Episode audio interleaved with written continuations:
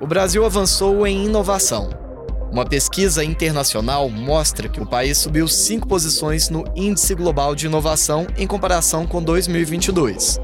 Os dados são bons, mas mostra o país ainda na 49ª posição em um ranking com 132 países. Mas afinal, o que trava o Brasil de alavancar ainda mais? É o que vamos responder nesta edição do podcast MGR Economia. Eu sou o Pablo Nascimento e esta é mais uma produção da Record TV Minas. Para me ajudar na missão de hoje, eu recebo aqui José Luciano de Assis Pereira. Ele é gerente de tecnologia e inovação no Senai, o Serviço Nacional de Aprendizagem Industrial. Seja muito bem-vindo. Vamos começar com uma pergunta bem difícil para quebrar o gelo. O que é inovação? Cara, assim, inovação é algo que tem diversos conceitos aí na literatura, né?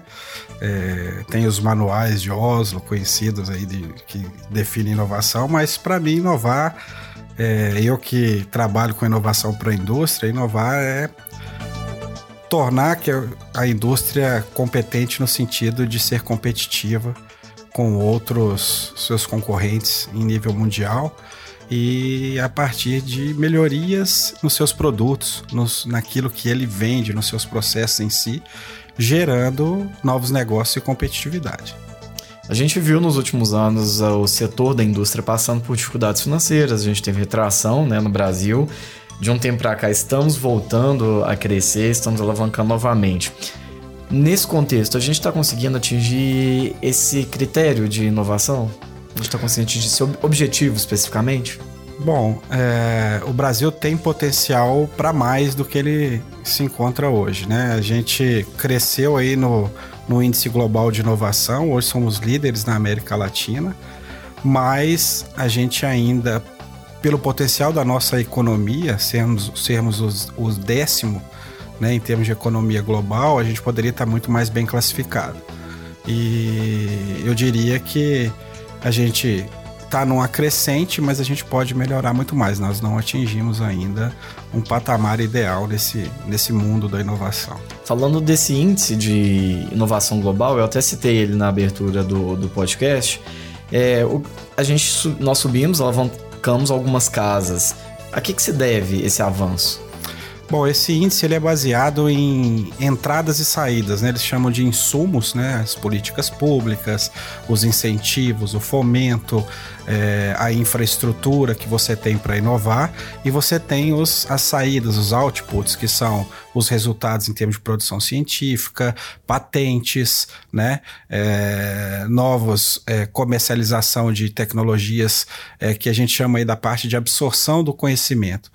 Então, é, em termos de inputs, né, o Brasil ele, ele ainda precisa melhorar um pouco. Por quê? Porque ele, é, nós é, estivemos durante um bom tempo com uma escassez de recursos para inovação e isso tem voltado a, a pontuar aí no, no, no, no, ecossistema, vamos dizer assim. Então a gente tem muitos projetos é, com fomento hoje em dia, né? Temos várias políticas que estão auxiliando para isso. Então, é, esse índice global, a gente pode crescer ele ainda mais é, em termos de classificação, melhorando principalmente esses insumos, essas entradas, porque em termos de produção científica, o Brasil já é um grande país global na produção de ciência e cresceu muito na produção de patente. Hum, quando você fala de, desse apoio, né, incentivo, você fala de políticas públicas. Políticas públicas, né, principalmente as voltadas para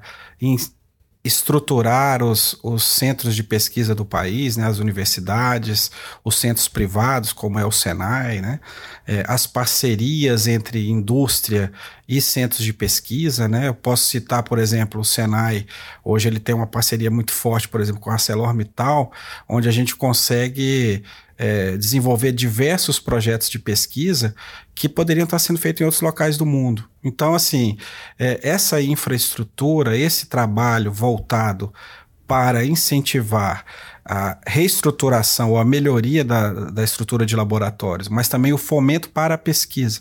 Né? Então, assim, recursos como Rota 2030, a Embrapi, que tem recurso, a própria plataforma do Senai, a FINEP, o BNDES, todos esses órgãos que têm fomento, que eles tenham mais linhas voltadas para a inovação, seja não reembolsável, seja com financiamento com juros baixos para que a indústria possa captar recursos para poder inovar. No índice é, global, a gente vê alguns países que têm IDH abaixo do brasileiro, exemplo a Índia, que faz parte dos BRICS, à frente né, do Brasil. Você acha que essa falta de recursos tem relação com isso? Eu não, eu não sei propriamente dizer se seria falta de recurso. Né? A Índia é um país enorme, né? E, e eles têm um, um um viés aí de modelo de inovação aberta muito forte, né? Muitas startups unicórnios surgiram na Índia. É mesmo. É. Só para contextualizar para o nosso uhum. ouvinte, Conta rapidinho o que é uma startup unicórnio. Startup unicórnio é aquela que chegou aí no seu faturamento a casa de mais de um bilhão de dólares, né? Então, uhum. é, eu diria que já é uma, não é nem mais uma startup, né? É uma empresa estabelecida e já de, de grande né? monta, né? Então, retomando, é, a Índia então tem exemplos. É, eu acho que é, se eu, eu não conheço o modelo de negócios indiano uhum. em termos de facilidades que a burocracia indiana possa trazer para o processo de inovação, mas é, eu diria que é, talvez pela o tamanho da população, algumas coisas podem ter afetado positivamente. O que a gente vê muito é que a Índia ela teve um momento de muito apoio às indústrias de software, né, aos negócios de software propriamente dito em um determinado momento e isso trouxe, de certa forma, uma vantagem competitiva para ela. Uhum. Grandes CEOs de grandes empresas voltadas para a tecnologia são indianos, exatamente, né? exatamente. Eles têm nesse mercado. Exato. E quando a gente fala de Brasil hoje, na sua avaliação, quais são os nossos principais gargalos no tema inovação? Olha, é... eu sou suspeito para falar disso, mas assim, eu sofro na pele, é. porque acho que ainda existe o gargalo para inovar para um centro de pesquisa ainda é a, uma certa insegurança jurídica e muita burocracia. Que aspecto? Né? É, nós ainda estamos amarrados, principalmente as entidades que não são privadas, né? A lei de licitações, a regulamentos de compras extremamente complicados, há uma exigência burocrática de documentação para fazer um processo de aquisição enorme, né? E em projetos em alianças industriais, as indústrias às vezes é, é, é tem uma certa insegurança em participar de projetos dessa natureza, principalmente no lado da insegurança jurídica. A gente teve um avanço com o marco legal da inovação, mas ainda precisamos melhorar bastante. Para a indústria, eu diria que os principais gargalos ainda está é, em ter, de certa forma, é, conhecimento interno, principalmente a média indústria, das competências que os centros de pesquisa podem trazer para ela e ter um maior conhecimento sobre as linhas de fomento que ela pode acessar. Muitas indústrias médias e pequenas elas não conhecem né, as políticas de fomento, então precisa de um trabalho de gestão da inovação, um trabalho cultural dentro dessas indústrias principalmente da média e da pequena, para que ela possa é, se sentir segura e também conhecer os processos do ecossistema de inovação para poder é, participar de certa forma. Né? Talvez trabalhar melhor a comunicação do que já existe? A comunicação, a questão cultural, né, uhum. com capacitação, é, e, e, eu diria é, mostrar principalmente para o nível de diretores, né, o C, o nível C uhum. da, dessas, dessas indústrias, uhum.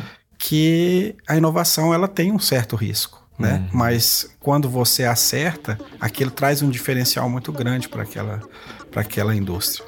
José Luciano, quando a gente fala de pesquisa, uma das primeiras coisas que nos vem à cabeça é a universidade principalmente nas universidades públicas brasileiras, nós temos grandes centros de pesquisas, pesquisadores especializados nos assuntos. Você acha que hoje a conversa, a relação entre a academia e a indústria e o, a, a economia acontece da, da melhor forma possível? Está bem costurada? Eu diria que ela melhorou muito, né? Se a gente olhar é, décadas atrás, essa, esse relacionamento era muito mais difícil. Eu citei aqui o marco legal, eu citei, não citei, mas vou citar agora que hum. eu trabalho é, dos NITs, né, dos núcleos de transferência de tecnologia das universidades, uhum. Que são é, importantes órgãos dentro da universidade que ajudam o pesquisador, o professor da universidade a se relacionar com o mercado, uhum. né? E ultimamente os, a mudança em alguns indicadores de que um pesquisador da universidade tem, por exemplo, produção de patentes, é, cooperação técnica, geração de spin-offs, isso tudo trouxe uma importância é, para o trabalho do, do pesquisador que está na universidade, não só como acadêmico, né? Só, não uhum. só como professor, mas também como um, um incentivador para ajudar a indústria a ter um, um, um papel inovador, né? com o conhecimento que é gerado na universidade além logo do, da geração de talentos, né? Por exemplo, nós somos uma entidade privada sem fins lucrativos e que os nossos funcionários, a maioria deles, a gente busca lá na pós-graduação da universidade. Né? Uhum. Né? Então, eu diria que a comunicação entre universidade e os centros né, industriais aí para pesquisa e desenvolvimento ele melhorou muito. Uhum. Né? É, existem muitos pesquisadores novos aí que estão é, sabendo desse papel que a universidade tem além do ensino, né? Uhum. de também apoiar a inovação e o desenvolvimento. Haja visto em Minas Gerais a quantidade de parques tecnológicos que nós temos, né? Uhum. Que faz esse trabalho aí de linkar é, as indústrias, as startups, a média, a pequena empresa com a universidade. Hum, para busca é. de soluções. Né? A UFMG aqui em BH, em Minas Gerais, né, tem outros campi, é uma das principais registradoras de patente Exatamente, no Brasil. Exatamente. Né? Tecnologia mineira, de, de Minas para o mundo. Exatamente. Falando de Minas, pensando em inovação mineira, o que, que nos diferencia em relação aos outros estados? Tem algum segmento específico? Ah, eu, eu diria que eh, diferenciar Minas Gerais do, dos outros estados. Pouco barrismo, né? É, é assim, por um lado, a fortíssima universidade que a gente tem em Minas Gerais, que é o UFMG, uhum. citando também outras aí como a UFV, uhum. né? E a Universidade Federal de Lavras, assim, referência nessa área de agrárias, mas a UFMG como a principal instituição mineira e uma das principais do país, da América Sim. Latina, que fornece uma, um, talentos, né? Além do conhecimento dos seus profissionais, mas também forma muitos talentos. Né? Existem alguns centros de pesquisa que estão aqui em Minas Gerais graças à engenharia da UFMG, por exemplo. É, esse é um diferencial mineiro. E eu, eu vou citar aqui um diferencial mineiro que nós somos hoje, por exemplo, o maior centro de pesquisa privado de Minas Gerais, que é o, o Centro de Inovação e Tecnologia do Senai, Olha. onde de 2011 para cá já foram investidos mais de 250 milhões de reais em infraestrutura laboratorial e também na capital intelectual de pessoas com foco na pesquisa aplicada para a indústria. Uhum. Né? Então, eu posso citar isso aí e também o movimento, o ecossistema mineiro de inovação, né? de startups, os parques tecnológicos mineiros sempre bem colocados no ranking nacional aí da Amprotec. Esses, esse ecossistema mineiro ele tem uma certa interligação muito importante. E não deixar de, de citar também o trabalho do Sistema Mineiro de Inovação, né, que há muitos anos vem tentando integrar esse ecossistema para que ele trabalhe em sintonia para ajudar não só as indústrias, mas também o pequeno empreendedor. Legal. A gente abriu o podcast falando sobre o índice global de, de inovação. Qual, na sua avaliação como especialista do meio, qual que é a visão que internacional hoje em relação ao Brasil? Como os estrangeiros estão vendo o Brasil hoje em relação à inovação? Olha, eu posso citar um exemplo né, do, do Instituto Fraunhofer da Alemanha, hum. que é o maior centro de pesquisa aplicada da Europa. Né? Foi criado aí logo depois da guerra é, na Alemanha, tem várias unidades lá. A gente tem um contato muito forte com eles e eles nos ajudaram a montar a rede Senai de inovação no Brasil. E essa rede foi montada em um tempo recorde, né? Você falar de 27 estruturas nacionais que trabalham inovação, trabalhando em rede, apoiada por eles. Então, assim, a nossa imagem no exterior, principalmente agora com esse, esse índice global, se você fizer uma pesquisa no Google, no Google você vai ver diversas é, mídias internacionais falando que o Brasil assumiu o primeiro lugar na inovação é, da América Latina, né? uhum. né? E o Brasil tem a décima economia do mundo, né? Então, à medida que a gente vai avançando em determinados pontos, isso é muito importante. E o Brasil no mundo está muito sendo observado por quê? Por causa da questão da transição energética. A nossa matriz energética é a mais limpa do mundo. E todas as indústrias do mundo hoje estão falando em redução de emissões de carbono. Uhum. Resultado disso é que o Brasil é um dos líderes mundiais em patentes verdes. Uhum. Né? E por aí, o que, que a gente pode concluir? É que o Brasil está sendo olhado com muito cuidado. À medida que a gente avança em inovação, nós temos a liderança, uma das, uma das maiores índices de patentes verdes. Nós podemos dizer que é, nós estamos com a faca e o queijo na mão aí para impressionar o mundo na inovação voltada para a transição energética. Sempre quando a gente está encerrando, eu gosto de falar um pouco sobre o futuro de cada setor. Você acha que o caminho da inovação, nosso futuro, está indo nesse sentido da, da renovação energética?